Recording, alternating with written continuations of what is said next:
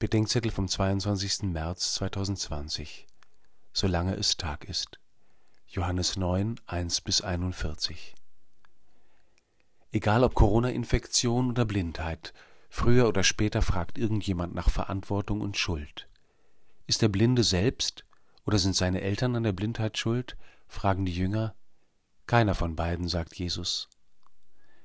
Wenn es um den Zusammenhang von Tun und Ergehen geht, lehnen Kirche und Heilige Schrift zwei extreme Ansichten ab. Die eine lautet, Leid und Krankheit sind immer Folge persönlicher Schuld. Die andere lautet, Leid und Krankheit haben mit der Schuldgeschichte der Menschen nichts zu tun. Die Wahrheit liegt dazwischen. Von Anfang an missbraucht der Mensch seine Freiheit. Deshalb leben wir in einer beschädigten Schöpfung und Beziehung zum Schöpfer. Das zeigt sich unter anderem in selbstverschuldeten und unverschuldeten Leidensfolgen für Leib und Seele.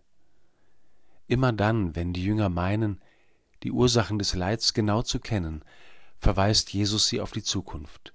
Zum einen in der Aufforderung, sich zu bekehren, damit es ihnen nicht noch schlimmer ergeht als den heute Leidenden. Zum anderen, weil an dem Übel, das eigentlich nicht sein sollte, Gottes Wirken offenbar werden soll.